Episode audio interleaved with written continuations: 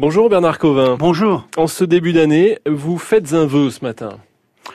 Oui, un vœu que notre pays et d'une manière générale les hommes retrouvent euh, de la sérénité car 2018 euh, dans le monde a été marqué par des conflits euh, mondiaux particulièrement meurtriers et surtout la, la montée de populisme d'extrême gauche, d'extrême droite. On le voit bien dans de nombreux pays d'Amérique, des États-Unis, le Venezuela, le Brésil, etc. Et, et à chaque fois, c'est la peur du déclin, la peur de la mondialisation, voire souvent aussi la peur des flux migratoires.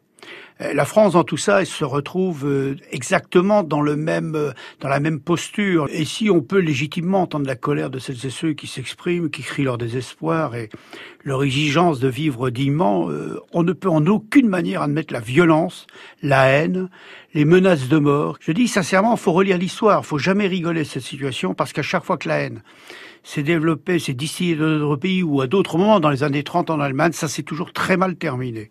Certes, on ne peut pas nier les responsabilités du gouvernement depuis le début du quinquennat, mais au-delà des, pouvoirs publics, moi ce que je voudrais signaler surtout, c'est la toute-puissance des, des réseaux sociaux qui sont largement responsables de tout ça.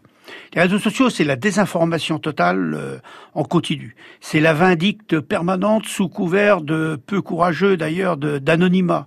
C'est des officines qui cherchent à manipuler l'opinion qui rendent d'ailleurs tout dialogue quasiment euh, impossible. La dernière consultation en ligne, par exemple, du Comité économique et social national est révélateur. Le première revendication, c'est l'abrocation du mariage pour tous.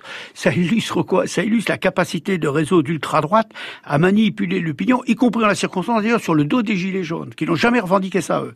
Mais pire, certains de nos concitoyens perdent totalement la boule et leurs repères, à l'exemple de cette cagnotte euh, au bénéfice du boxeur qui avait récemment boxé euh, deux, deux, deux gendarmes. Je crois qu'aujourd'hui, notre pays a perdu une, grand, une, grande partie du sens commun et de la raison. Euh, alors, de quoi sera fait 2019 Si chacun met du sien, si la raison l'emporte, si dialogue, même s'il est difficile, s'engage, euh, il y aura des perspectives euh, d'espoir. Les maires ruraux, avec leur cahier de doléances, ont montré le, le chemin. Et j'ose espérer que notre pays va être capable de retrouver la sérénité, le sens des valeurs collectives qui ont toujours fondé notre vivre ensemble.